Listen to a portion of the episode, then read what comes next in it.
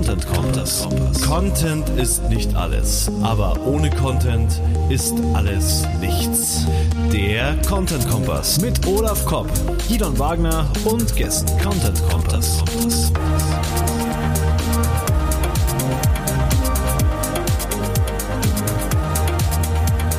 Content Kompass. Content Kompass Folge 28. Heute sind wir, steht es 2 zu 1 für Hannover gegen München, weil wir haben Gesa Lischka aus dem wunderschönen Hannover zu Gast von der Agentur Kochstraße. Und wir werden zusammen oder ich werde zusammen mit äh, meinen kongenialen Partner Gidon Wagner aus München äh, Gesa zum Thema Neuromarketing und äh, welchen Bezug das auf Content Marketing oder welche Rolle das im Content Marketing haben kann, ausquetschen. Hallo Gesa. Hallo. Willst du unseren Hörern mal kurz erläutern, äh, was du so machst, was ihr bei der Kochstraße so macht und dann äh, könnten wir in die ersten Fragen einsteigen. Ja, also ich beschäftige mich mit Neuromarketing. Das ist meine, meine große Leidenschaft. Da, da brenne ich sehr für, für dieses Thema.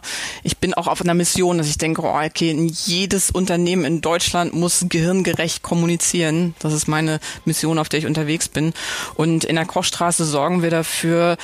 Wir sind also eine ganz klassische Kreativ- und Neurostrategieagentur und wir sorgen dafür, dass das auch passiert, indem wir Kampagnen entwickeln, Packagings entwickeln, Fotos, Filme, sowas alles machen, die unter anderem auf Neuroinsights basieren. Genau, ihr macht auch mit viel, sehe ich, ich war, war ja schon ein paar Mal bei euch, ihr macht auch viel mit Verpackungen. Ne? Also ihr macht nicht wir nur machen digital, viel sondern ihr macht Verpackungen, auch viel offline. Kampagnen, Mhm. genau, Websites, eigentlich alles. Wir betreuen ja vom Kunden, äh, Kunden global. Okay, einmal zum Einstieg kurz, einmal die alle Hörer abholen, die vielleicht noch nicht so mit dem Begriff Neuromarketing irgendwas ähm, anfangen Ja. können. Also Mhm. hast das Wort höhengerecht kommunizieren schon äh, gerade erwähnt. Ich denke, kurz einmal kurz sagen, was ist Neuromarketing? Woher kommt das überhaupt? Äh, warum heißt das Neuromarketing? Also das ist eine gute Frage, weil es kursieren auch ganz viele unterschiedliche Definitionen draußen, was Neuromarketing eigentlich ist. Also wir sagen immer, es ist eine Hybridwissenschaft aus klassisch den Hirnwissenschaften, der Verhaltenspsychologie und ganz klassisch auch dem Marketing. Und das macht es oft so schwierig, ne, weil man es reicht nicht, wenn man nur die eine Seite versteht, man muss auch die andere Seite verstehen, um diese Brücke tatsächlich schlagen zu können. Und also es ist nicht nur reine Forschung, Methodik. Und es ist nicht nur reine Verkaufspsychologie und es ist nicht nur reines Marketing. Und das macht es oft so komplex. Ey, alles Zombies, alles Zombies. Ob Manager, Bitches, Label, Chefs, alles Zombies. Ey, alles Ähm, ihr Komplexes arbeitet- Olafs muss man noch Spezialgebiet. nachfragen. Ihr, ihr messt auch dann, macht ihr das mit diesem Gehirnstrommesser und so? Spielt der da bei euch eine Rolle? Oder wie, äh, wie messt ihr denn diese Reaktionen überhaupt? Äh, wie jemand Also wir reagiert, wenn er etwas setzen, sieht? wir setzen total unterschiedliche Methoden ein. Ähm, wir starten eigentlich immer, wir nennen das bei uns ein Neuro-Check-up. Das heißt, wir gucken uns erstmal die Aufgabenstellung an und überlegen dann, okay, wir kennen jede Menge Studien, Insights, alte Forschung und überlegen, okay, was kann man davon anwenden? Und dann gehen wir oft in die Methodik und da gibt es für jede Art der Fragestellung eigentlich eine andere Methodik. Und da arbeiten wir mit Universitäten zusammen und dann schieben wir eben manchmal Leute in Hirnscanner und gucken, wie bestimmte Areale im Hirn reagieren. Oder wir machen sogenannte Implicit Association Test, wo wir gucken, wie schnell unbewusste Reaktionszeiten sind im Millisekundenbereich.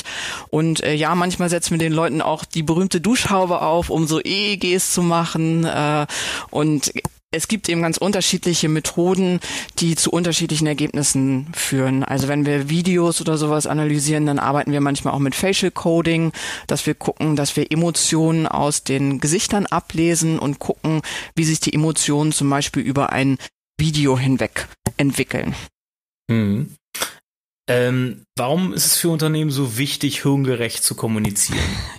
Das ist ja jetzt meine meine Standard äh, meine Standardansage. Ne? Also die die Forschung sagt, dass wir 95 Prozent unserer Entscheidungen unbewusst treffen und äh, das ist jetzt nicht das gibt's auch schon ziemlich lange. Da haben auch Leute Nobelpreis für gewonnen für diese Aussagen. Also es ist wirklich Stand der Forschung und ich sage mal so, wenn man sich das mal auf der Zunge zergehen lässt, was das eigentlich bedeutet, ne? 95 Prozent. Also mittlerweile sagt die Forschung sogar eigentlich 99 Prozent. Ähm, 101 Prozent. genau. Also nicht die Hälfte unserer Entscheidungen treffen wir unbewusst, sondern tatsächlich einen ziemlich hohen Anteil.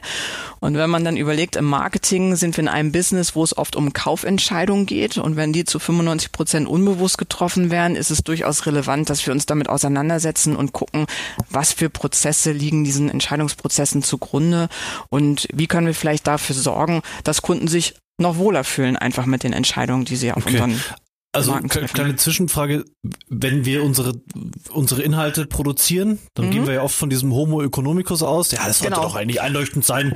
äh, hier, hier bringt das Argument, das Produkt ist ja. halb so teuer und kann doppelt so viel.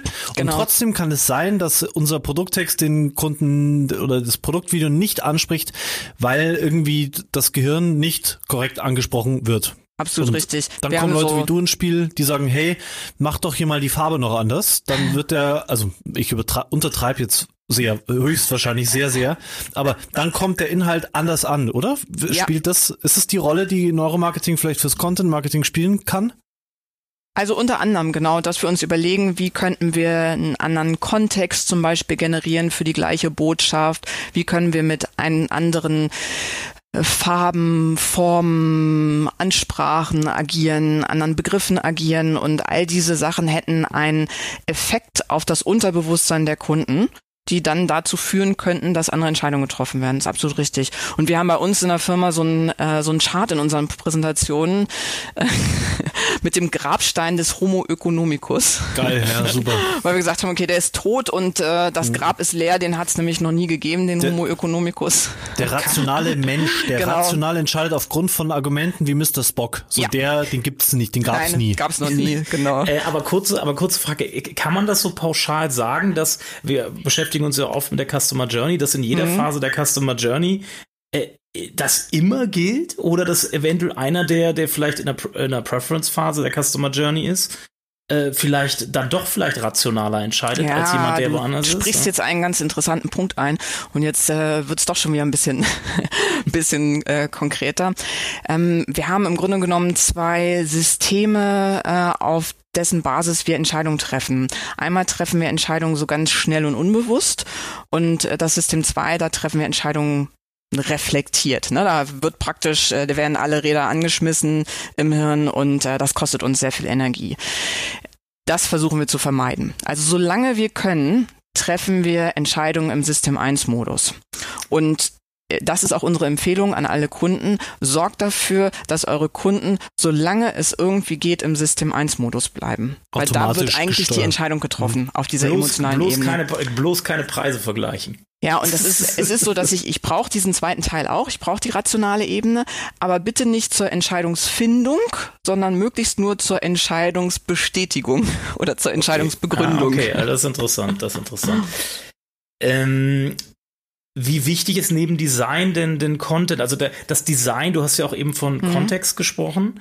Das mhm. Design bildet ja oft den Kontext oder den Rahmen für Absolut, den Content. Ja. Ne? Mhm. Ähm, jetzt, aber wie, wie, wie stark kann eventuell auch äh, dieser Rahmen über den Content noch verstärkt werden, quasi? Mhm. Also der Content, wenn ich, also ich habe natürlich nehme ich erstmal das Design und sowas alles wahr und dieser Kontext ist alles entscheidend. Ich kann gar nicht sagen, wie viel wie viel Wert man auf diesen Kontext legen sollte. Ähm, wir sprechen da auch von einem Marketing-Placebo-Effekt, weil er tatsächlich Na, dazu führt, ähm, wie man die Inhalte, die Inhalte wahrnimmt, ne? von dem, von dem Text auch tatsächlich. Ich gebe euch jetzt mal ein Beispiel aus einer anderen Designrichtung, damit ihr das vielleicht versteht. Ähm, äh, wir designen ja auch viele Verpackungen und unter anderem auch mal eine Teeverpackung und wir haben Probanden den gleichen Tee zu trinken gegeben der aus unterschiedlich designten Verpackungen kam und haben sie gefragt, welcher Tee ihnen am besten schmeckt. Und Probanden schmecken einen Unterschied je nach Design der Verpackung. Und das bilden sie sich nicht nur ein. Das sehen wir sogar im Gehirn, dass da unterschiedliche Areale aktiviert werden. Und genau das Gleiche würden wir auch bei einem Text wahrnehmen. Das heißt, also die Wahrnehmung ist so unobjektiv von dem Menschen, dass der Tee tatsächlich anders schmeckt, dass ich auf andere Geschmacksstoffe achte, wenn ich aus einer roten Packung ja. statt aus einer blauen Packung. Genau, absolut. Also Ihr kennt Okay. das, ihr kennt das alle auch, wenn ihr im Urlaub wart, ihr wart in Frankreich und denkt so, oh, cooler Wein, schmeckt super, kaufe ich gleich eine ganze Kiste und kaum seid ihr über die Grenze, ist das die letzte Plörre.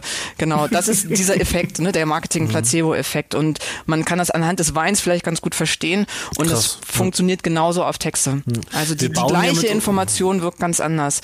Wir bauen ja mit unserem Marketing, wenn wir es richtig machen, ja auch richtig eine, eine Welt, eine Wahrnehmung Ja. gell, im Kopf des Kunden. Oder der baut sie sich selbst und Genau. benutzt unsere, ja. Genau, und Mhm. diese, das ist ein ganz guter Punkt. Wir bauen eine Wahrnehmung und ich sage immer so, das ist unser Job im Marketing, genau diese Wahrnehmung, diesen Kontext zu bauen, ganz gezielt. Also ganz gezielt die Bausteine auszuwählen, die dafür zuständig sind, dass diese Wahrnehmung entsteht. Und diese Bausteine sind viel vielfältiger und wirken viel unbewusster, als Menschen das allgemein glauben.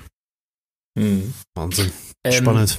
Und äh, welchen Einfluss ich, kann Sprache beziehungsweise Text auf Entscheidungen haben? Also wie, wie, wenn wir jetzt Design, denke ich, sind wir uns alle einig, das ist relativ, das hast du an dem Produkt, äh, an dem Verpackungsbeispiel auch gerade nochmal schön gezeigt. Ähm, wie sieht's mit Sprache und Text aus? Sprache zum Beispiel in Videos oder im Podcast meinetwegen, den wir gerade aufnehmen, oder im, im, im Textform? Also bei Sprache ist es zum Beispiel so, wenn wir, wir haben ja einmal die Wahl, abstrakte Begriffe einzusetzen, ich sag mal Sitzgelegenheit, oder ich könnte auch sehr bildliche Begriffe nutzen wie Stuhl. Ne, wenn ich Stuhl sage, entsteht im Gehirn sofort ein Bild dazu. Ähm, da wird der äh, visuelle Teil des Gehirns auch aktiviert. Sage ich Sitzgelegenheit, ist es nur der Teil im Gehirn, der für die Sprachverarbeitung zuständig ist. Was viel schlechter ist, ähm, wenn nur diese Teile aktiviert werden. So, und deswegen ist immer die Ansage, möglichst abstrakte Begriffe vermeiden, möglichst konkret arbeiten. Ähm, das führt dann dazu, dass man irgendwann dahin kommt und sagt, möglichst einfache Sprache verwenden. Also die hohe Kunst liegt darin, nicht schlau zu schreiben, sondern einfach zu schreiben. Genau.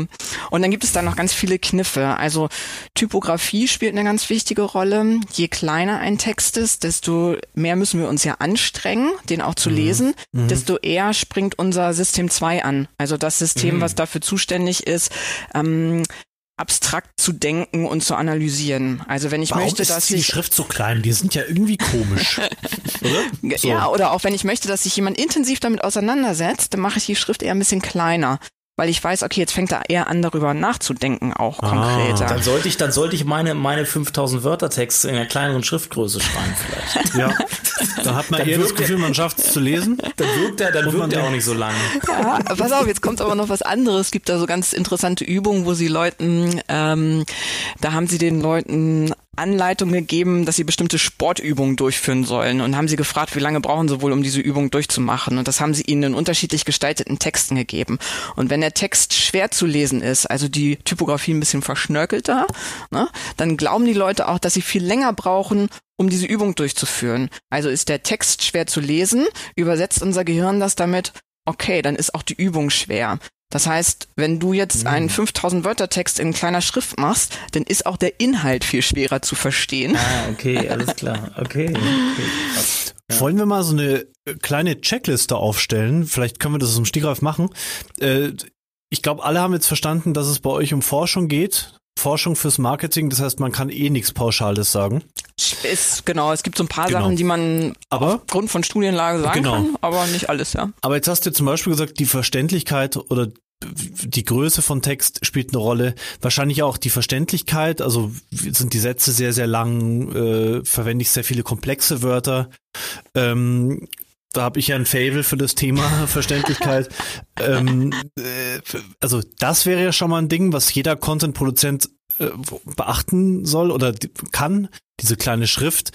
Ähm, übrigens, wenn wir jetzt den Podcast flüsternd aufnehmen, hören uns die Leute dann besser zu? Oder wäre das... Ja, das, okay. okay. Gäbe es noch Punkte, wo du sagst, also da Soll ich dir auch sagen, warum sie uns besser zuhören? Gäb's, gäb's Punkte, wo du sagst, okay, die kann jetzt jeder in seinem Content wirklich sich ein bisschen beherzigen. Wir haben im Vorfeld haben wir über Bilder zum Beispiel gesprochen. Ja. Du hast gesagt, Bilder. Ich bin so jemand, wenn ich einen Blogartikel schreibe, schreibe ich den Blogartikel und danach schaue ich, was für ein Bild passt dazu. Das ist genau richtig, oder?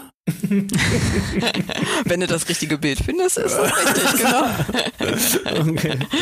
Wir machen hier bei uns in der Agentur, ich sag mal gerne so den, äh, den Schnelltest. Ne? Also wenn du dir vorstellst, du hast ein tolles Bild gefunden und druckst das jetzt mal auf DIN A4 auf. So, und dann hältst du das DIN A4-Blatt hoch und drehst es sofort wieder um. Also zeigst es dem Gegenüber und drehst es sofort wieder um. So, und dann fragst deinen Gegenüber, der hat das dann ja nur für eine Millisekunde oder sowas kurz gesehen, was ist denn die Botschaft? So, und wenn der die Botschaft sagen kann, wofür dieses Bild steht, dann hast du ein gutes Bild ausgewählt. Saugeiler Tipp. Mhm. Kann er das nicht, dann muss er nochmal in die Bildsuche gehen. Mhm. Manchmal mache ich das, dass ich auf Pixabay, da kann man sich ja kostenlose Fotos holen, dadurch scroll ich einfach so allgemeine, die, die Startseite, was gerade an neuen Fotos draufgekommen ist. Und dann sehe ich dann irgendwann ich glaube, ein Profi wie du, der kann das bewusster machen. Ich sehe dann irgendwann ein Foto, wo ich sage, das passt von der Aussage zu meinem Text voll gut, weil es sagt äh, irgendwie was, was, was ich auch in meinem Text sage. Ähm, das ist wahrscheinlich ähm, ja, so, so in die Richtung äh, geht das bei euch dann bei der, ihr macht das dann natürlich professionell und konzeptionell und so weiter. Aber, aber du hast ja, ich will das nochmal auf, aufgreifen, was wir im, im Vorfeld gemacht haben. Also, du hast die Frage von Gidon, du, da warst du charmant und hast nicht gesagt, nein, das ist nicht richtig. ja, genau. Sondern, sondern, sondern, ich möchte, du hast im Vorgespräch auch gesagt, dass eigentlich ist es umgekehrt der richtige genau. Weg wäre, erst das erst, erstes Bild zu machen, genau. zu nehmen und dann den Text zu schreiben. Da wollte ich eigentlich eine Vorlage liefern dafür, genau, stimmt. Da, das, ich ja, bin ja auch nicht nett. Einfach, also, ich mache das immer so. Ich suche mir danach ein Foto. Das mache ich, mach ich richtig, oder? also ich, ich nehme die Vorlage jetzt nochmal an. Ne? Also eigentlich das mhm. Richtigste ist, weil wir können mit einem Bild innerhalb von Millisekunden ganz viele Botschaften transportieren. Und wenn uns das übers Bild gelingt, müssen wir das nicht auch noch im Text sagen. Mhm, so, mhm. das heißt, eigentlich ist es richtig, sich erst Gedanken darüber zu machen, was will ich eigentlich aussagen? Und dann mhm. suche ich das Bild, was meinen Text ersetzt oder überflüssig macht, optimalerweise. Oder dass ich meinen Text oh, oh, oh. kürzen kann, dass ich nicht mehr so viel sagen muss. Und mhm. dann, wenn einem das gelingt, dann haben wir einen richtig guten Job gemacht. Okay. Also könnte ich mir in Zukunft vielleicht auch hier und da Text sparen, indem Absolut. ich einfach nur die richtigen Bilder auswähle. Ja, genau. Mhm. Mhm. mhm. Äh, fallen dir noch Sachen ein, wo du sagst, da könnte jeder redaktionelle Content-Produzent in Zukunft mehr das äh, System 2 anwerfen und mehr reflektieren System, System über seinen Content? Ah ja, System 2. Nee, ist das was jetzt das gute System? System 1 oder System Die sind beide super. Die ja, sind beide System super, aber wir wollen sie erstmal lange im System 1 Modus halten, genau. Ja, System mhm. 1 war das emotional. System 1, genau, ne? weil uns das ja. keine Energie, also ne, es kostet nicht so viel genau. Energie. Bilder sind ja auch emotional. Mhm. Ähm, mhm. Also wenn viele Bilder einzusetzen ist auf jeden Fall gut, aber das ist ja auch ein bisschen so eine Binsenweisheit. Ähm, was auch immer hilft, ist Gesichter zu zeigen, weil wir ein Areal im Gehirn haben, was nur für die Gesichtserkennung zuständig ist und das springt automatisch an. Wenn ich irgendwo ein Gesicht habe, gucke ich dahin. Ja. Mhm. Genau. Und das hat aber genauso wie es positiv ist, kann es auch gleichzeitig negativ sein, weil wenn ich einen Text habe, den die Leute sehen und verstehen sollen, ich habe daneben ein Gesicht, dann gucken die Leute aufs Gesicht und konzentrieren sich darauf. Mhm. Genau, und das mhm. macht es dann wieder schwieriger, den Text zu verstehen, weil ich immer wieder abgelenkt bin von dem netten Gesicht, was mich da noch anlächelt und wo mein Gehirn genau, hingucken will. Da muss ich kurz mal einstehen, äh, das Gesicht kann ja auch zur Seite gucken. Ja. Wie ist denn da, was, was passiert in dem Moment? Also ich kann ja ein Gesicht darstellen, was mich anguckt, mhm. oder ein Gesicht, was eben woanders hinguckt. Genau. Was, ist, was, was, was hat das für einen Effekt bei uns im Gehirn? Also es hat weniger Aufmerksamkeit, wenn es zur Seite guckt. Ne, wenn ich die volle Aufmerksamkeit habe, ist es besser, es guckt mich frontal an. Wenn ich ein Gesicht habe, was zur Seite guckt, dann guckt es optimalerweise auf mein Produkt, auf meine Headline, auf meinen Call to Action, auf meinen Button, weil wir dazu tendieren, den Blicken von Menschen zu folgen. Ne, wenn ihr euch jetzt vorstellt, ihr geht nachts auf der Straße lang und da stehen drei Leute und die gucken in den Himmel und zeigen da irgendwo hin. Mhm. Was macht man? Man guckt, wo die hingucken. Genau. was sehen die da eigentlich? Genau. Ja. Und genau das funktioniert auch unbewusst, ähm, wenn irgendjemand auf einen Button, auf eine Headline oder sowas guckt. Mhm. Okay. Also mit dem Wissen, wie Bilder Menschen emotionaler machen und dadurch in eine Stimmung bringen, wo sie offen sind oder dass ich mit Bildern den Blick führen kann, kann ich schon mal meinen Content anders angehen, wenn ich zum Beispiel will, dass der Nutzer am Ende irgendwas macht oder also genau, wenn ich möchte, dass er eine bestimmte Headline jetzt besonders liest mhm. oder irgendwas, dann kann ich dafür sorgen, indem ich einen Mensch abbilde, der genau auf diese Headline guckt dann wird die ja, Aufmerksamkeit okay. auf jeden Fall stärker auf der Headline sein. Okay, ja. mhm. okay, okay. Und dann gibt's wahrscheinlich noch, aber da können wir jetzt wahrscheinlich nicht drauf eingehen, bei so Call to, Calls to Action, irgendwo so Buttons und so, da gibt's wahrscheinlich noch tausend Dinge, die man da drauf, das betrifft ja dann auch den Content, noch beachten, verändern, anders Also wenn ich einen Call kann. to Action habe, ist es eigentlich optimal, wenn ich vorher ganz viele Emotionen erzeugt habe. Mhm. Ich gebe euch kurz mal ein Beispiel, warum wir sagen immer Emotionen, da steckt das lateinische Wort emovere, bewegen drin. Ne? Das heißt, mhm. wenn ich Emotionen habe, dann ist Bewegung in mir und ich will mich auch bewegen. Also wenn jetzt euch einer anrufen würde und sagt, Mensch, Olaf, du hast zwei Millionen im Lotto gewonnen, dann sagst du nicht vielen Dank für die Information und legst wieder auf. ne? Sondern du wirst dann sagen, ja, geil, das muss ich ne, sofort meinen Kollegen erzählen. Genau. Also du willst dich bewegen, du springst vom Stuhl auf und du willst ja. dich bewegen, du willst irgendwas tun. Ne? Oder jemand ruft dich an und sagt dir, dein Kind ist sterbenskrank, dann sagst du auch nicht, ja gut, dass sie mir Bescheid gesagt haben, sondern du denkst auch, oh, was mache ich und ich muss zur Apotheke oder weiß ja. ich nicht irgendwie. Mhm. Ja, das heißt, okay. je mehr Info, je mehr Emotionen ich habe, desto stärker will ich mich bewegen. Wenn mhm. ich jemanden dazu bringen möchte, dass er etwas tut, dann muss ich im Vorfeld dafür sorgen, dass er etwas fühlt, also Emotionen erzeugen. Weil nur also, durch die Emotionen hm. bringe ich ihn ins Tun. Ja, ich höre immer von, von Kunden, die sagen, na, emotional, also wir wollen jetzt da nicht so, wir wollen ja seriös bleiben. Und jedes Mal denke ich mir so, das ist echt süß. So, weil emotional ist ja nicht, dass ich irgendwelche nee, rosigen Worte genau. benutze, sondern nein, nein. dass ich zum Beispiel auf die Situation des Kunden sehr genau eingehe und ihm zeige, äh, keine Ahnung, Büro, Stress, Deadline, noch fünf Minuten bis zum Meeting. Allein da, da fange ich ja an zu schwitzen, wenn ich, wenn ich mir diese Bilder vor Augen rufe und diesen Text lese. Das ist ja auch schon emotional, ne? Das, da müssen wir nicht eine unseriöse Sprache wählen oder so. Absolut, genau. Und wir, also wir ja. sagen immer zwei Sachen. Zum einen ist es Kunden, die nichts fühlen, die tun auch nichts. Ne? Wenn ich keine ja. Emotionen, kein Emovere habe, muss ich mich nicht bewegen. Also mhm. es ist tatsächlich gut, positive Emotionen können mich bewegen, auch negative Emotionen können mich bewegen. Mhm. Zum Beispiel Greenpeace bewegt über negative Emotionen. Ja. Ähm, also es ist beides, beides durchaus mhm. relevant. Ähm, Emotionen sind wichtig. Mhm. Wie wir unsere Zielgruppe mit Content bewegen. Vielleicht wird das der Sendungstitel. Tolles Bild mit, den Immo mit dem Immovere. Da werde ich jetzt zukünftig öfters dran denken. Hast du ein Beispiel noch im Kopf, wie so eure Neuromarketing äh, Forschungen, Erkenntnisse mal so ein Text oder ein Video oder sowas ähnliches verändert haben? Hast du noch ein Projekt im Kopf? Oder ist das zu, frage ich da zu speziell und das läuft immer viel vernetzter ab in so einem Projekt? Also das sind oft so ähm, ja, dann schon die kleinen Trigger, die wir anwenden. Also wir arbeiten ja ganz viel auf der Design, Farben und Formenebene. Ne? Und da haben tatsächlich kleine Rundungen schon eine Auswirkung, Farbnuancen haben Auswirkungen und tatsächlich auch erhebliche Auswirkungen. Also wir können dann in Studien sehen, wie die Zahlungsbereitschaft steigt, nur dadurch, dass wir eine Farbe verändern. Mhm. Ähm, Oder dass das Logo runder wird. Das war in deinem Video, das wir genau, auch hier gerne zum Beispiel, verlinken. Genau, mhm. dass ein Logo runder wird. Ähm, das hat auf jeden Fall Auswirkungen. Mhm. Ähm, lass mich mal ein bisschen überlegen, wo wir nur auf Textebene äh, arbeiten. Also was wir durchaus mit unseren Kunden machen, wir gucken uns Sprache an, mit der sie kommunizieren ähm, und geben ihnen Empfehlungen, wie sie besser kommunizieren können. Also wie sie eine emotionalere und bildhaftere Sprache sprechen. Mhm. Okay, das ist dann die die schöne Tonalität. Oder benutzt dann, sagt ihr dann auch, benutzt mehr diese Wörter hier? Genau, genau. Es geht auch konkret um Wörter, mhm. weil wir ja einen bestimmten Kontext aufbauen wollen. Und äh, wir gucken uns im Vorfeld auch immer an. Also alle Menschen haben bestimmte Grundmotive, ähm, die mhm. sie antreiben.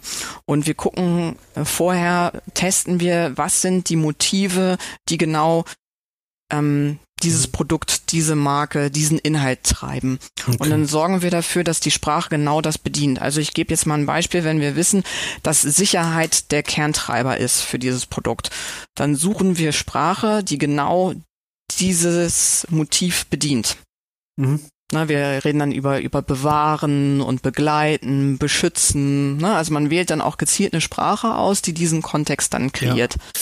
Könnte man das auch für sag ich mal, für, für so ein, für so ein redaktionelles Absolut. Format wie, Absolut. wie, wie, mhm. wie ein Podcast auch, wo man sagt, also Olaf und ich haben jetzt, wir haben jetzt hier auch eine Hörerzielgruppe, das sind sehr innovative oder innovativ ist ein plattes Wort, aber Leute, die vor Content-Projekten stehen zum Beispiel und die einfach, die, die sagen, ich will das Beste rausholen, die könnte man ja auch so ein bisschen analysieren und dann schauen, welche Sprache sollten wir sprechen, um die abzuholen, um denen zu helfen, Ja, absolut am Ball richtig. zu bleiben, oder? Mhm. Also idealerweise würdet ihr dazu auch eine Studie machen, um wirklich konkrete Aussagen zu kriegen. Ja. So jetzt stehen ja viele vor der Situation, dass sie sagen, oh Studie, ich weiß gar nicht, an wen ich mich da wenden soll und teuer und keine Ahnung.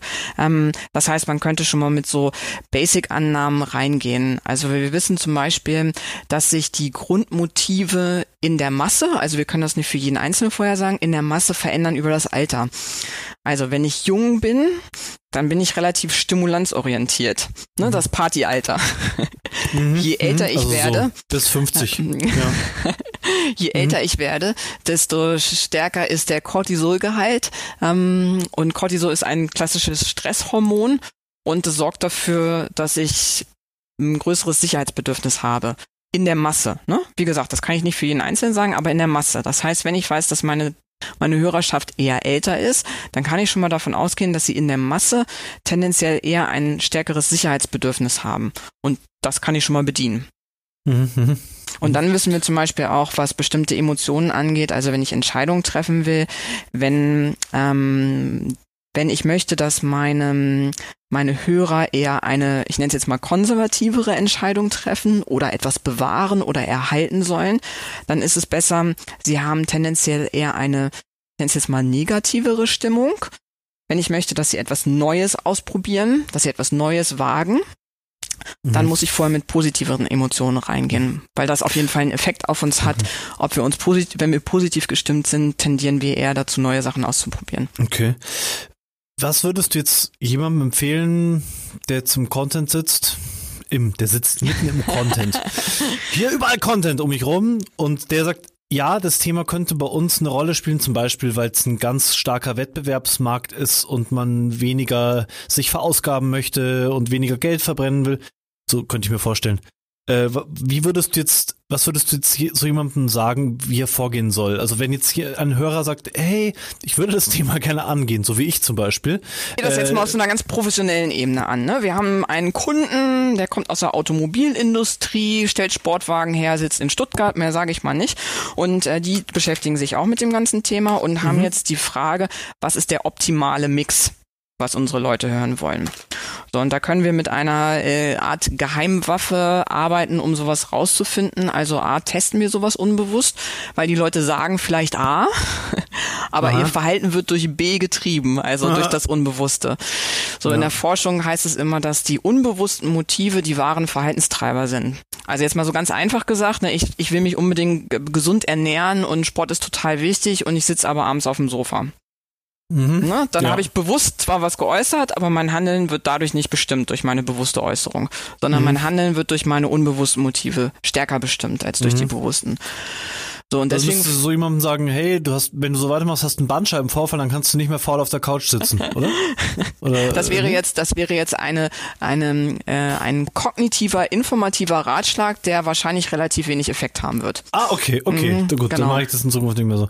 Also, okay, sorry, ich habe dich unterbrochen. Nee, alles also, gut. äh, Das ist ja ein gutes Beispiel, weil wenn du jetzt wolltest, dass der einen Effekt haben will, dann muss der was fühlen. Nur Ja. über die Information fühlt er noch nichts, ne? Da sagt er, ja, hast du recht und bleibt weiter auf dem Sofa sitzen. Ja, absolut. Ähm, aber er muss erst in diese Gefühlsebene irgendwie reinkommen.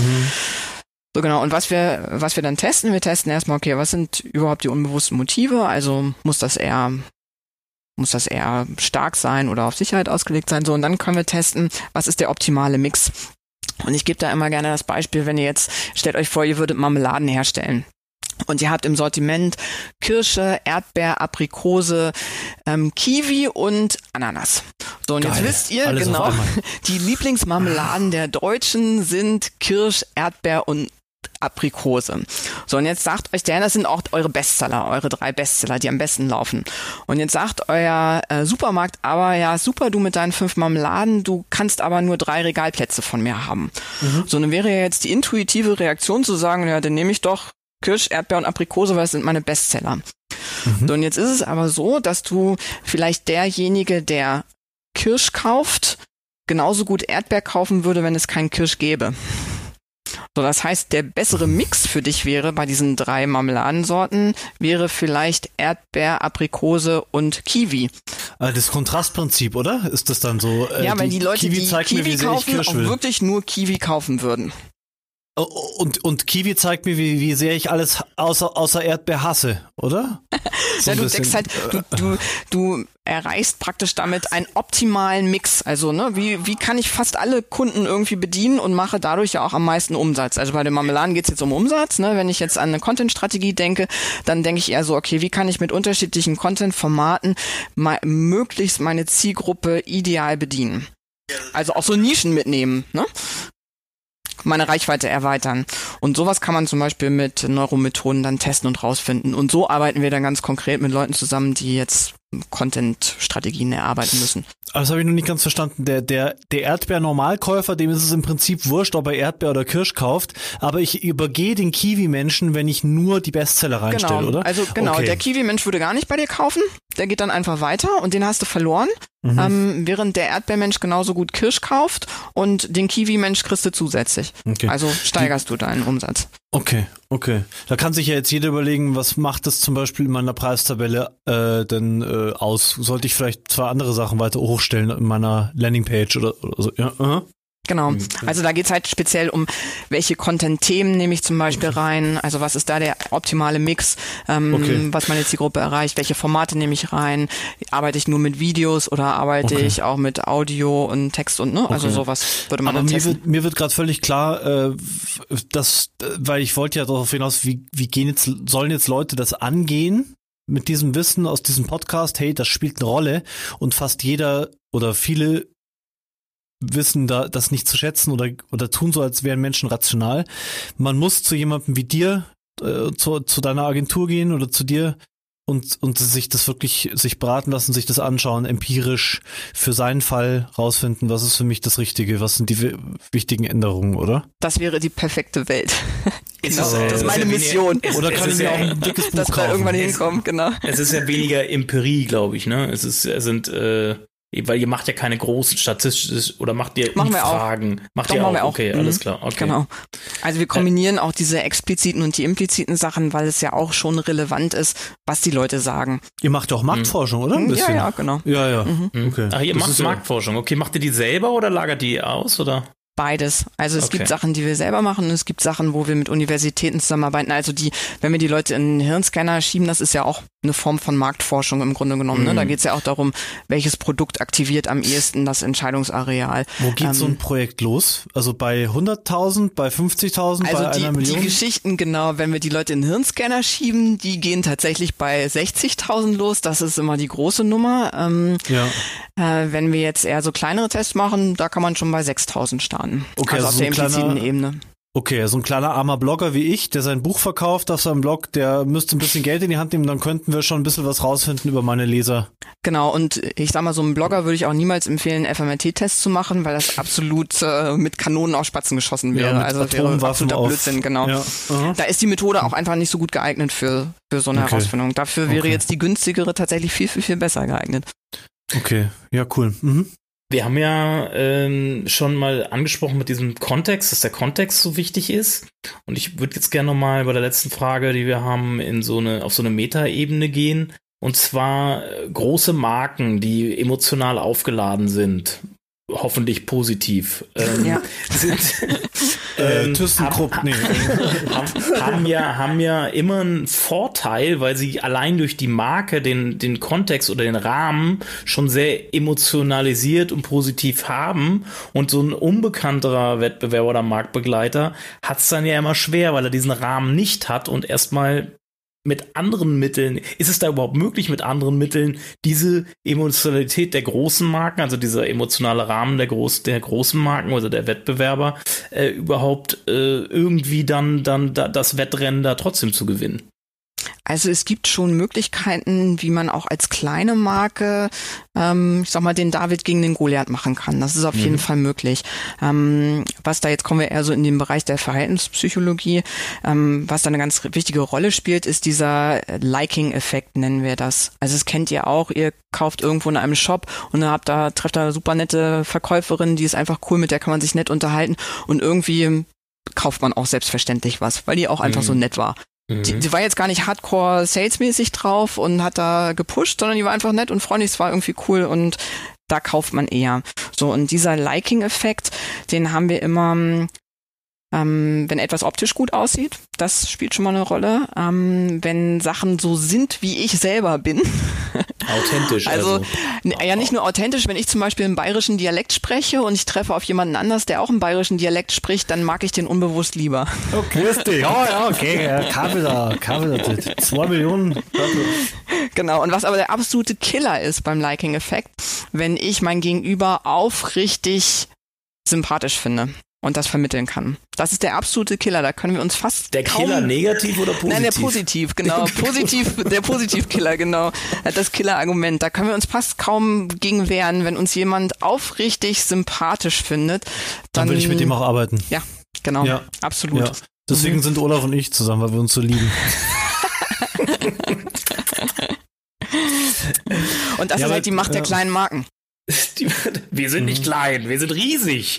Content Kompass. Ich meinte euch doch gar nicht. Alles Zombies, alles Zombies. Ob Job, Bitches, lebe ich es, alles Content. Kompass. Okay, Gesa, dann vielen Dank. Gibt's noch irgendwas? Ich finde, ich finde diesen Checklistenansatz, den möchte ich nochmal aufgreifen, weil wir haben jetzt, der, du hast es ja vorhin schon angesprochen, Guido, aber wir haben das nicht so richtig durchgezogen. Zum Abschluss würde ich doch schon mal gerne äh, einmal allen unseren Hörern nochmal so eine Checkliste. Auf was solltet, auf welche fünf Punkte solltet ihr auf jeden Fall achten, um höhengerecht zu kommunizieren? Sagen wir mit, mit, jetzt versuchen mit, mit Content-Bezug irgendwie so. Was würdest du da, wo sind die wirklichen Hast du jetzt eine echte Keypoints, Challenge für mich rausge rausgepackt ja, hier nochmal so ja, zum. Schluss, ne? Oh. Pass auf, ich, ich versuche mal, versuch mal mein Glück. Ähm, also ich fange mal an mit Emotionen sind total wichtig. Das hört sich jetzt auch an wie ein Allgemeinplatz. Ich, ähm, also Emotionen dramaturgisch verwenden. Ich muss mir Gedanken machen, wie muss meine emotionale Reise aussehen. Also wenn wir jetzt bei Customer Journey oder sowas sind, dass ich nicht nur gucke, äh, wie sie argumentativ oder informativ irgendwie geht, sondern auf was für eine emotionale Reise schicke ich meine ähm, Kunden auch. Also Mhm. auch, ne, das gilt sowohl für den kompletten Blog oder in einem Video, für die einzelnen ähm, Sachen, als auch für das Gesamte. Das ist essentiell wichtig, mir da viel Gedanken drüber zu machen. Ist das so Storytelling oder so in die Richtung, oder? Äh, Storytelling, ja genau. Und ich muss aber eine gute, eine, wirklich eine gute Dramaturgie haben. Auch wann brauche ich eine Pause? Äh, wann Mhm. muss ich mit einer negativen Emotion kommen? Wann muss ich die Leute, ähm, wann brauche ich ihre Aufmerksamkeit wieder? Ähm, wann ist der richtige Zeitpunkt, um Informationen auch zu vermitteln? Weil wir haben ja oft die Phase, wir, wir wollen ja auch Informationen vermitteln. Also es geht ja nicht Ja. nur um happy, clappy Feelings oder sowas. Das heißt, wir haben ja den Anspruch, da müssen also Informationen rüberkommen. Ja, und ganz oft ist so die Anforderung ja, also bei mir zum Beispiel, ich bin sehr SEO getrieben, bei allem, was ich so selbst veröffentliche und viele unserer Kunden sind auch extrem SEO getrieben.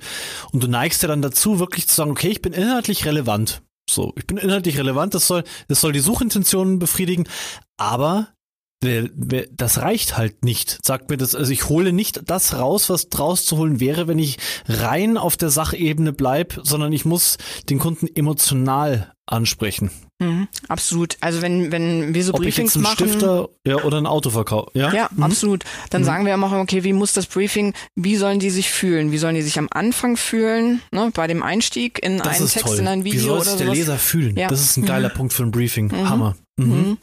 Und Ja. genau, und wie muss er sich zwischendurch auch fühlen? Also wann kommt die Entscheidung, die er vielleicht treffen soll? Wie muss er sich kurz vor der Entscheidung fühlen? Trifft er eher, soll er eher eine konservative, erhaltene Entscheidung treffen? Soll er eher eine neue Entscheidung treffen? Das heißt, ich hab, muss meine Emotionsarchitektur sehr sorgfältig bauen. Geil, dann könnte ich so eine Emotions, äh, so eine äh, so- Emotionspyramide. Emotionspyramide für jeden Text zum Beispiel oder wie auch immer, für jedes Absolut Content richtig, Piece ganz genau, festlegen. ganz genau, Durch diese ja. Stadien läuft der, Ja, läuft das Publikum. Ja. Mega geil. Das ist ja mal eine ganz neue Art und Weise über, über Content nachzudenken. Finde ich total cool. Ja. Äh, das ich war hoffe, Punkt alle anderen das war- auch. Das war Punkt, das war Punkt eins. Punkt eins. Du Wir haben musst noch, keine, wir haben noch du musst 20 keine fünf, du musst keine fünf. äh, Genau. Aber drei sollten es sein. Ja, ja, ja, okay. ähm, auch das hört sich ja immer an wie so ein Allgemeinplatz, ne? Aber Bilder sind tatsächlich absolut wichtig, weil wir, wir treffen Entscheidungen innerhalb von Millisekunden und innerhalb von Millisekunden können wir keinen Text aufnehmen. Ne, wir sehen als erstes Farbe, dann sehen wir Form, dann sehen wir Buchstabenfelder ne? und erst ganz zum Schluss nehmen wir Inhalt wahr. Und innerhalb dieser Millisekunden schaffen wir keinen Inhalt. Mhm. So, das heißt, ich muss mir da echt Gedanken darüber machen, wie sind die Farben, wie sind die Formen, wie ist Kontext, weil das mein, mein Anker setzt für die Wahrnehmung.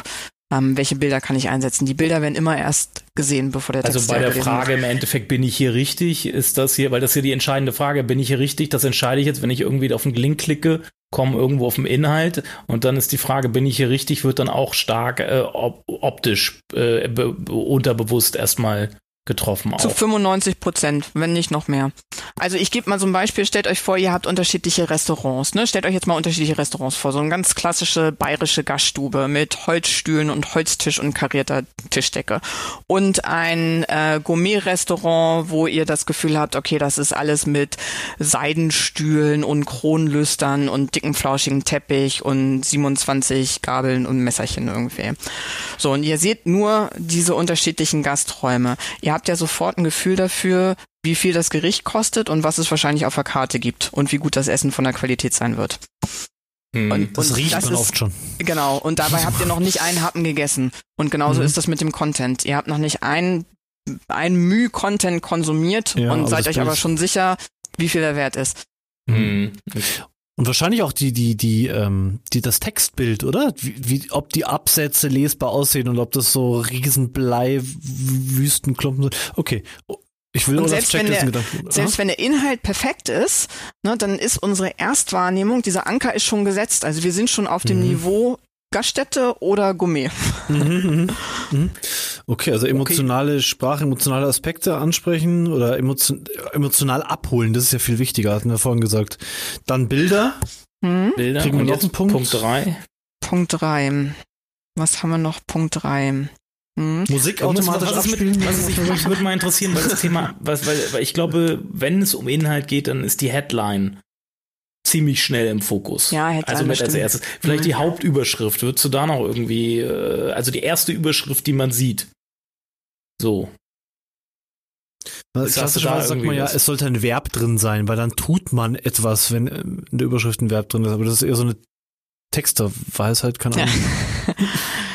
Ja, muss ich jetzt gerade mal. Ist, Musst du auch nicht Überschrift, Ja, vielleicht fällt fällt dir was bisschen in anderes die ein. Sch- Schriftfarben, Formen irgendwie für mich auch. Ähm, aber wir sagen immer bloß keine Fachbegriffe auch äh, anwenden, einsetzen. Ähm, das sollte man möglichst Mhm. vermeiden, weil die Leute bilden sich, also die glauben zu wissen, was das bedeutet. Ne, wenn man es nicht wirklich Ja. nachgelesen hat, man bildet sich ja irgendwann eine Meinung dazu. Mm, Vieles hast du ja schon gesagt, sorry, dass ich da reinquatsch, vielleicht äh, Verständlichkeit war ja auch so ein Thema, wo du gesagt also wenn ich die Überschrift nicht gleich verstehe, das ist ja auch das mit den Fachbegriffen, oder wenn die Überschrift zu lang ist, oder ich bin so ein totaler Fanatiker, was einfache Sprache angeht, vor allem in Überschriften. Absolut, total, ganz relevant. Also wirklich Mhm. Tacheles, warum es keinen Sinn macht oder warum X besser ist oder wie auch immer und nicht äh, das Vorhandensein von fünf äh, Punkten wird bevorzugt im Also, Kontext zu. da ja. hat unser Gehirn setzt da auch so eine ähm, so eine falsche Übersetzung sozusagen ein. Alles, was einfach ist, übersetzt unser Gehirn mit ist weniger riskant und dann übersetzt es das fälschlicherweise auch mit mag ich lieber. Mhm. Also je einfacher etwas ist, desto automatischer mag ich das auch lieber. Mhm. auch wenn das eigentlich nicht stimmt, aber so denkt unser Gehirn erstmal. Das könnte einem auch mal zum Verhängnis werden. Das kann einem auch zum Verhängnis werden, auf jeden Fall. Genau. Se- Setzt du dein Wissen eigentlich auch dahingehend ein? Also ich meine, wir sprechen ja die ganze Zeit jetzt nur über Manipulation oder um Menschen leiten. Äh, das kann ja auch, haben wir ja auch mal wieder zum Thema, auch ich kann damit ja auch was Gutes bezwecken mit dem ganzen. Da hoffe ich doch auch sehr Wissen. drauf. Ich äh, sperre mich immer sehr gegen diesen Begriff Manipulation. Ähm, das dachte ich ja, mir schon fast. Wer will schon sagen, ich glaube doch an das Gute, genau. Mhm. Ähm, tue ich mich schwer mit Manipulation. Also grundsätzlich kann man keinen Menschen dazu bringen, Dinge zu tun, die er nicht unbewusst oder sie unbewusst auch tun möchte. Davon also wir können ja. Mhm. höchstens Emotionen verstärken oder auslösen, aber nicht neue einpflanzen. Also das Mhm. ist alles schon in einem drin, was wir höchstens ein bisschen verstärken oder triggern können irgendwie. Ja. ähm, du kannst ja kein Bedürfnis schaffen. Genau, äh, wir so können keine von, Bedürfnisse schaffen. äh, Ich, genau. will, ich will jetzt totgefahrene Taube essen oder so. Wobei auch das wäre wahrscheinlich möglich. Ähm, Ah, ja, das könnte ich aber- auf jeden Fall nicht, ja. aber wahrscheinlich, wahrscheinlich gibt's auch gar kein Bedürfnis, das es nicht gibt. Äh, Also jeder Mensch hat ja ungefähr dieselben Bedürfnisse. Grundbedürfnisse, oder? genau, dieselben Grundbedürfnisse haben wir, die sind nur unterschiedlich stark ausgeprägt. Also der eine hat ein stärkeres Sicherheitsbedürfnis, der andere Mhm. hat ein stärkeres Stimulanzbedürfnis. Aber wir haben Mhm. alle ein Bedürfnis nach Sicherheit. Mhm. Mhm. Nur in Mhm. unterschiedlichen Altersstufen dann auch. Ich habe anders ausgeprägt, ja. Nutella-Bedürfnis. Okay. Sorry. Okay, okay. Gesa, wir, wir, wir, wir werden dich jetzt nicht weiter äh, auf äh, noch mehr Punkte irgendwo herziehen. Äh, auf die Schnelle. Also vielleicht noch- als Hinweis nochmal so, ne? Es gibt ganz viele ähm, Heuristiken oder das nennt sich auch Biases, Entscheidungen, Biases, die man einfach mal äh, googeln kann und die einem auf jeden Fall helfen, auch Texte und Inhalt ähm, zu erstellen. Da will ich da kurz nochmal, ihr habt ja so ein Kartenset, ne? Mhm. Das äh, entworfen, vielleicht sagst du da einfach nochmal kurz, oder weil es geht ja so in die Richtung. Das ist, das auch, ist ähm, genau, da geht es um Archetypen. Da geht es eher so darum, aus welcher Haltung heraus kommuniziere ich. Also ähm, viele wechseln ja oft so ihren Standpunkt oder sind sich nicht klar darüber, ähm, welche Rolle habe ich eigentlich. Und äh, wir sprechen davon immer, dass das wichtig ist, dass ich auch eine Botschaft habe, also einen Stand. Ich nenne es mal eine Rolle. Ich versuche es mal ein bisschen deutlicher zu machen. Also Archetypen sind ähm, Methoden, wie wir ähm, Geschichten erzählen können, im Grunde genommen. Es wird auch in Hollywood eingesetzt. Und zwar basiert es auf der Annahme, dass es nur eine bestimmte Anzahl an Urgeschichten gibt. Die gibt es in jedem Kulturkreis und die werden dann variiert. Ja, aber es Mhm. gibt die Geschichte der Rebellen zum Beispiel, gibt es in jedem Kulturkreis. Und die werden Mhm. dann unterschiedlich erzählt. So, und Mhm. wenn ich mir darüber im Klaren bin, aus welcher Haltung heraus ich kommuniziere, dann habe ich sehr viel mehr Konsistenz auch in meinen Botschaften. Also wenn ich der Meinung bin, ich bin der Rebell und so kommuniziere ich auch, dann bin ich viel klarer und eindeutiger und konsistenter in all meinen Botschaften. Also, Und das ich- hilft Leuten ich- oft. Dass sich da im Endeffekt dass, äh, der, ein, der Auftritt immer einheitlich Genau, wirkt und nicht genau. irgendwann irgendwie wie so ein, wie, im Endeffekt wie ein Mensch, weil, weil es gibt dem Konsumenten dann ja auch Sicherheit, dass er sich nicht immer wundern muss, wie ist er denn jetzt drauf, wie ist er denn jetzt drauf, wie ist er denn jetzt drauf, sondern dass man äh, ihn in, Schubladen, in eine Schublade quasi stecken kann. Genau, weil wir wollen ja irgendwann für etwas Bestimmtes stehen. Also, Ja. ne, das ist so unsere Botschaft. Und da funktioniert unser Gehirn so, wenn Neuronen gleichzeitig aktiviert werden, dann stellen die eine Verknüpfung her. Und äh, je öfter das passiert, also je öfter ich das mache, desto stärker wird diese Verknüpfung, desto schneller ist eine Assoziation da. Also wenn ich irgendwann ne, Olaf höre, dann denke ich sofort an deinen Podcast, weil ich Mhm. immer wieder Olaf Das mit dem Podcast in Das hoffe ich doch. Okay, Gesa, danke. Dank dir, dank dir, dank dir. Ähm, ja, ich würde sagen, wir sind am Ende jetzt, ne, Ja, Lido? ja, oder hast du irgendwas noch? Ja, wenn man jetzt nicht gleich einen sech- 6.000 oder 60.000 Auftrag bei dir platzieren will, was ja Sinn macht und ich würde sofort tun wahrscheinlich, weil mich das Thema, weil ich überzeugt bin davon, äh, hast du irgendwie, um in das Thema noch tiefer einzusteigen, einen ganz, ganz, ganz besonderen äh, äh, Literaturtipp oder irgendwas, wo man sagt, wo du sagst, ähm, da können wir uns jetzt weiterbilden, was Neuromarketing angeht? Oder würdest du ein neurologisches Studium empfehlen? Also erstmal würde ich natürlich empfehlen, ein Seminar bei mir zu besuchen, die ich anbiete. Und als Ach, cool. nächstes würde ich das Buch empfehlen, Neuromarketing für Dummies. Das finde ich einen sehr guten? Einstieg. Nee, ist nicht von mir. ist nicht von mir. Ähm, Okay, ist, ein super. guter, ist ein guter Einstieg. Es gibt eine ganz gute Basis über Methodik, was es kann, was es nicht kann, was es ist, was es nicht ist. Also es ist eine gute Anfangsgrundlage. Ja, oft muss man sich ja mit, mit was mal so ein bisschen beschäftigen, um emotional damit warm zu werden, hat mir mal eine, eine, eine schlaue äh, Interviewpartnerin beim Content Kompass gesagt, bevor man dann überhaupt sich mit dem Thema weiter beschäftigen kann. Also ich hätte jetzt, ich hätte jetzt noch wenig Antrieb zu sagen, okay, das gehe ich jetzt an, das Thema, sondern ich würde noch viel mehr darüber wissen wollen und viel mehr ähm, Gefühl dafür entwickeln. So. Mhm. Also das ist auf jeden Fall ein ganz guter Start und äh, ich sag mal so, was wir in den Seminaren versuchen dann ein bisschen hands-on zu arbeiten. Also, dass die Leute tatsächlich einen Nutzen haben. Das ist bei dieser Literatur ja immer ein bisschen schwer, weil man erstmal so Grundlagen schaffen muss. Ne?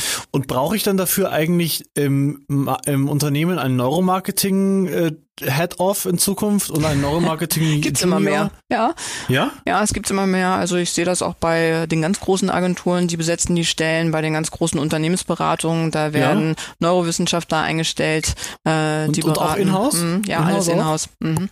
Also Genau. auch, ähm, auch die End also Microsoft oder wer auch immer, haben die ja, auch ein absolut, die haben mittlerweile auch Abteilungen irgendwie, die sich damit beschäftigen. Also in Okay. Deutschland sind wir noch ein bisschen hinten dran, aber ich habe jetzt über die Okay. letzten Jahre auch tatsächlich da eine extrem rasante Entwicklung gesehen. Also es war eine ganze Zeit lang war es immer so, naja, das ist jetzt das nächste Buzzword irgendwie Genau. im Marketing. Hör ich seit Jahren, ja. ja. Genau, aber äh, nee, das etabliert sich wirklich als ähm, fester Bestandteil auch in großen Mhm. Ja. Unternehmen. Das wie Customer Sehr Journey. Ähm, Customer Journey Neuromarketing. Das Problem ist, dass immer alle, dass es immer so wirkt, als müsste man jetzt äh, mit X aufhören und Y anfangen. Ich muss jetzt mit SEO aufhören und Neuromarketing machen. Das stimmt ja nicht. Das stimmt, ja, aber so wirkt es auf mich immer so. Ja, ja, ja, zu mir, ich, ich bin noch besser. Also so, so, so klingen diese Buzzwords immer. In Wirklichkeit kommt ja nur ein bisschen Wissen dazu und die Customer Journey wird halt noch ähm, Neuromarketing-technisch angeguckt, Also um ich habe hab wirklich das Gefühl, dass es mittlerweile so komplex geworden ist, auch die komplette Marketinglandschaft, dass man wirklich Expertenwissen braucht und dann mit anderen Experten zusammenarbeiten muss. Weil immer nur so ein bisschen husch husch, also ich mache jetzt mal ein bisschen Neuro oder ich mache jetzt mal ein bisschen SEO. Ich glaube nicht dran. Meine Rede, Silos aufbrechen. Ja. Ähm, okay, wir würden deinen Gedanken tanken. Du hast ja einen Vortrag bei Gedanken tanken gehalten. Den würden wir Getankt. nochmal bei uns in den, in den, in den äh, Short, wie heißt es, Shortlinks? Nee, Short No- Show in den Notes? Sh- Show Notes, in den Show Notes äh, reinpacken. Und äh, ja, dann würde ich nochmal sagen, danke zum zweiten Mal. Äh, folgt uns bei Spotify, Deezer, iTunes, äh, YouTube sind wir auch. Ähm, ja, und dann äh, Guido, Weil? du, äh, weil, weil wir, weil, Weil wir einfach, dann- weil wir einfach lohnenswert zu hören sind, würde ich sagen. Ich habe immer gehört, es ist ein ganz einfacher Trick. Macht es, weil, la, lassen Sie mich vor, Dann weil sag du das Weil, dann sag du jetzt das Weil, Gidon. Ja, ja, ja, weil, weil es total äh, uns total weiterhilft, wenn äh, und, und weil es den, weil es den Hörer weiterhilft und weil es allen weiterhilft, wenn wir extrem viele Abonnenten haben. Erst mich unter Druck setzen und jetzt. Ida, du musst doch jetzt mit Weil- den Emotionen arbeiten, wie gut sich zusammen- die Leute fühlen werden. Weil wir diese die Welt zusammen besser machen werden. Das ist schon mal ein guter Start, Das- genau. Wir schaffen Mit den guten- Weltfrieden mit unserem Podcast. Doch, weil Content Marketing ist auf jeden Fall für mich eine Revolution im Marketing, weil wir den Nutzen in den Vordergrund immer mehr stellen dabei. Das finde ich absolut. Deswegen folgt uns auf äh, Dings. Auf, äh, Bei den Kanälen, auf die ich YouTube. gesagt habe. Dankeschön, Dankeschön, Gesa, Dankeschön, Gidon. Wir sind raus. Danke, ciao. Okay, tschüss. Content Kompass. Ey, Kapuze hoch, ich will keiner mehr sehen. Leute von früher sind nur noch am Reden. Keiner könnte dein Erfolg. Bitch, wollen mein Fleisch doch so nicht. Ich bleibe der Beste im Haifischbecken, denn ich bin gekommen, um einen Shot zu stecken. Mit besseren Flow und besseren Sound. Sag die Bros, ich bin back in town. Bitches kommen an und sie wollen mein Schwanz. Trau nur mein Cash, also bleib auf Distanz. Nicht arrogant, doch mein Stolz ist zu groß. Güse geh raus an die 44 Bros, ey. Ich brauch kein Manager-Deal, nimm mir auf der Bank seit Jahren das Ziel. Verlange nicht viel, lass mich in Ruhe mit deinem Insta-Profil. Zeit des Gelds, setz auf Investment. Label schreibe doch so peinlich wie letztens. Wolle mich ficken, bis ich alt und verbraucht bin. Ohne mich, weil ich mit euch nicht vertraut bin. Weil ich mit euch nicht vertraut bin, steig ich in den Ring, weil ich das in Kauf nimm. Ey, alles Zombies, alles Zombies. Ob Manager, Bitches, Label, Chefs, alles Zombies. Ey, alles Zombies, alles Zombies. Sie wollen mein Fleisch, sie wollen mich ficken, alles Zombies. Ey, alles Zombies, alles Zombies. Ob Manager, Bitches, Label, Chefs, alles Zombies. Ey, alles Zombies, alles Zombies. Sie wollen mein Fleisch, sie wollen mich ficken, alles Zombies.